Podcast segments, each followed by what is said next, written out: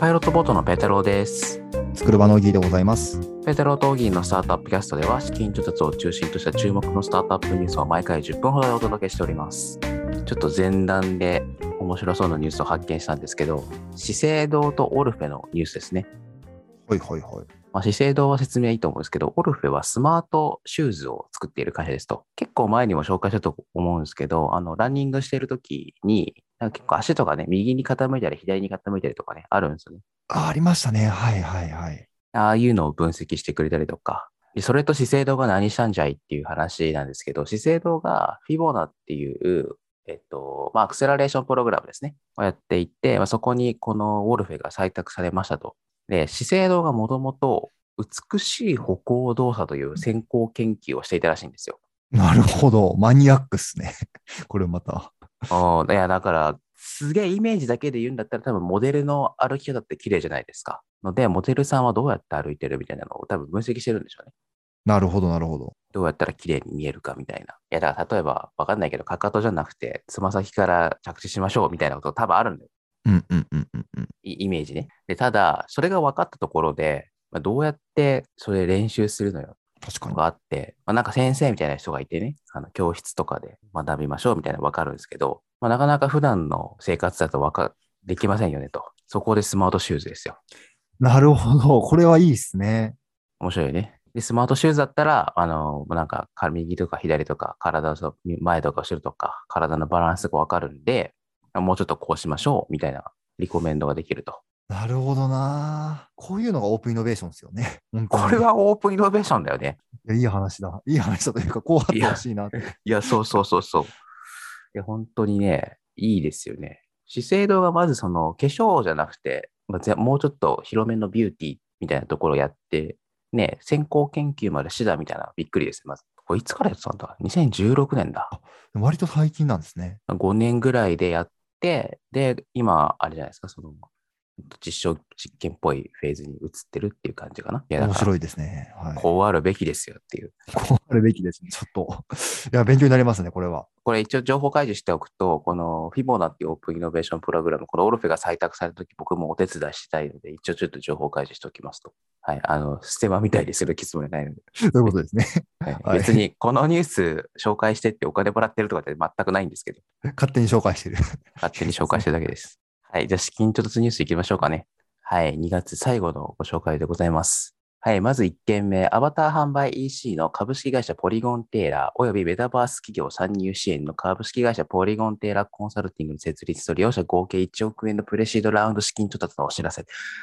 というところで、えっと、ポリゴンテーラー、アバター販売改変プラットフォームって言ってますね。アバター販売、改変、プラットフォーム。まあ、最近流行りのメタバース。まあ、僕は VR 空間ぐらいで理解した方がいいかなと個人的には思ってるんですけど、まあ、それは置いといて。えそこの中でアバター使えますよねと。はいはいはい。ね、今までってね、なんか結構あの個別に作ったりとか、まあ、自分で好きなの作りたいけど、まあ、って言ったって、ね、僕とか全然そんな技術ないので、まあ、どこかからから誰かに作ってもらうぐらいしかなかったわけですけど、まあ、それを販売するのかなはいはいは。はいい、販売 EC って言ってるんで、だからもうこう、アバターをみんな作りたい人が作って、それを買うんでしょうね。っていあう、いいですねなんかはいはいはい新しい時代の EC だなと思確かにアバターって買う時代になってきてるんですね。アバター販売、改変っていうのは、改めて買えるっていうので、その服とかを買えるってことなんですね。って。そうだね、どうやるんだろうね。服だけピコピコ変えられるようにするのか、なんか人型だったら顔も変えるようにするのか、ちょっと程度がわかんないですけど、あいやでもこれから増えそうですよね。面白いですね。面白いですねでも写真見るとね、人型しかないんだよね。うん。確かに。あとあれだね、なんかよく考えたら巨人とか言っても良さそうなのに。確かに。怪物とかね、モンスターとかいてもいいですもんね。あと、鳥、鳥の人とかで超人とかね。これなんか制限みたいなのあるのかね。人間だから、まあ、まあ大体に、マックス2メートルぐらいじゃない。2メートル、まあ、ね、頑張っても250とかじゃなく、 あそういうリアリティをね、持たせるんですかね。行くメタバース空間がないっていう。そうですね。ちょっと根根本的な。楽しみにはしてるんだけどな。いかんせんちょっと僕の、僕の中でまだキャズムを超えてない的な感じがあるんです。そうですよね。個人話題には的なキャズってるム、ね個人的キャズムを。個人的やズムをね。 自分の中の そうそう。キャズムを。 そう。まだい、お個人的な心の中のイノベーターしか反応してねえみたいな。まだ行動に移せてないっていう。いいや、でもこういうのが、ね、出てくると、あのーみんな使いやすくなると思うので、とても面白いと思います。はい。次行きましょうかね。次はこれはちょっとオピオギーに聞いてみたいっていう感じですね。えっと、プレスのタイトル読み上げます。出社したくなるオフィスを提案するオフィスラクション、んオフィスファクションか。オフィスファクションがプレシードラウンドで2600万円の資金調達を実施というところで、えー何かっていうと、まあ、最後オフィスは当然ありますと。はいはいはい。で、最近でも人来てないところも多いんですよね。うんうんうん。そうですね。なので、あマックス100人入るオフィスだとして、まあ、30人しか出社してませんと。そうそうすると単純計算70人分余ってるわけですよね。はいはいはい。で、ここの余ってるスペースと、なんかそこに出店っていう表現があってるかわかんないけど、ああ、そういうことっすね。うんうんうん。そこを使いたい人をマッチングすると。で、使いたい人っていうのはその個人で、例えば僕が、あの、なんかちょっと仕事したいとかじゃなくて、もうちょっと事業者はい。例えば、えっと、例で上がってるのは、マッサージセラピスト、ヨガ講師、英会話講師、ランチボックス。なるほどなるほど。ちょっとなんか、あの、福井厚生っぽい。そうですね。イメージすればいいのかなうんうんうん。で、そこがその余った70人分のスペースでマッサージしたりとか、なんかお弁当を売ったりとかするんでしょうね。なるほどなるほど。でこのマッチングを図ると。そっかそっか。オフィスに出社しなくなったその余ったスペースを貸し出すみたいな、そんなイメージなんですかね。そうだね。で、しかもマッサージとかだから、あのーずっと貸すわけじゃないじゃん。はいはいはい。今日も明日も貸すけど、明後日、明後日、明後日は貸さないみたいなこともできるから、なるほどな。だからそういうところのマッチングも発生するっていうようなことなんですかね。そうだね。僕もオフィス業界少しやってるので、そういう観点でいくと、結構契約がむずいんですよね、こういうのって。で、オフィスって誰かから、まあ、まあ、自社ビルの場合もありますけど、誰かから契約してるじゃないですか。うんうん、で、借りてやってるので、そこをさらに貸し出すっていううんことになるので、まあ、そこのハードルが若干高かったりすると思うんで、そのあたりがおーこのサービス内で完結できるのかどうかみたいなところ、なんかむやみやたらに貸せないんですよね。 まあそれは自宅でも同じだと思うんですけど、っていうのは難しいと思うところではありますね。なるほどね。まあ、でもさ、これ、このサービスじゃなくてさ、なんか出張マッサージの人に来てもらうみたいなのは別に大丈夫でしょ一応マッサージの人に来てもらうの大丈夫ですね。あ、うんそういうことになってるのかもしれないですね。そう、だからそこどうなってるかだね。ですね。いや、でもこれ、ね、あの、コロナより前だったらあんまり考えられなかった状況だから、まあコロナっぽい。コロナっぽいですね。でも面白いですね。オフィスって今、あれなんですって、結構出社戻ってきてる人もいるんですけど、うん。やっぱり月曜日と金曜日の出社率めっちゃ悪いんですって、どこのヘッドうオフィスもーん。鳴らすと。やっぱりん感覚的には分かるじゃないですか。わかるわかる。冷凍もやっぱりそうなので、その月、金とかにこういうのを入れ込むとか、なんかそういうの全然ありそうだな。まあ、あと、オフィス契約する人、なんか総務か社長かなんかちょっとそういう人たちからするとさ、そのマックス100人の時にどのくらい席用意しとくかって結構難しいと思うんだよね。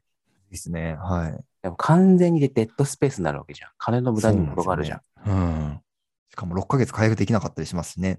6ヶ月そとうかそれぐらい。はい。ねえそこを、まあ、その100%埋められなくても、ここで、なんかこういうサービスをね、使って、あの、損失埋めれるならいいよね。いや、いいですね。というわけで、次行きましょう。はい。はい、次、ウミトロン株式会社。ウミトロン、エネオスの資本業務提携を実施っていうところで、えっと、まあ、ウミトロンっていうサービス、あの、海っていうのが入ってる通り、水産系のサービスですね。なんか最近水産系のね、サービス多いんですよね。多いですよね。なんかあの、いらなくなったお魚のサブスクとかね、ありましたしね。あの、養殖とかね。養殖の、はい。そう。で、これも水産養殖の話かな。で、えっと、海トロンっていうのは、まあ魚介類の養殖向けに活用してきた AI、IoT、衛星リモートセンシングといったテクノロジーやデータを応用し、ブルーカーボン生態系と呼ばれる海藻や海藻養殖向けの技術の研究開発に取り組んでいると。面白いですね。海藻養殖。はい。そう。まあちょっと小難しく言っちゃったんですけど、まあ、水産養殖にあのいろいろデータとかテクノロジー使って、まあ、もうちょっと効率よくっていうのかな。やりましょうっていうサービスですね。まあ、なので、今よくある話っていうと語弊あるけど、あのーはいまあ今まで勘と経験でやっていたところをもうちょっとデータ使って効率よくやろうぜみたいな感じですかね。なんか、確かに海産のこういうのも増えてきてますね。未知だったんですかね、これまでね。実は。あんまりなかったんですか、まあそうでしょうね。だって水産のことなんて僕たち全然わかんないじゃん。確かに。やれる人があんまりいなかったんじゃないかね。階層までこういうのがあるんですね。D2C というか、データを取るみたいなところが。うん、データ使って効果的かつ効率的にってことでしょうね。うん。なんか養殖の話とか、あと代替食の話とか、いや今回データの話、水産系、農林水産系は今ちょっと多いですね、話が。面白いですね。やっぱり、テコ入れるところがたくさんあるのはでもいいところですね。どんどん。そうだね。で最近の SDGs 流行りみたいなところともなんとなく相性いい気がするしね。確かに。地産業系どんどんね、働く人数も減ってきてるような気もしますしね。すごい良さそうですね。そうですね。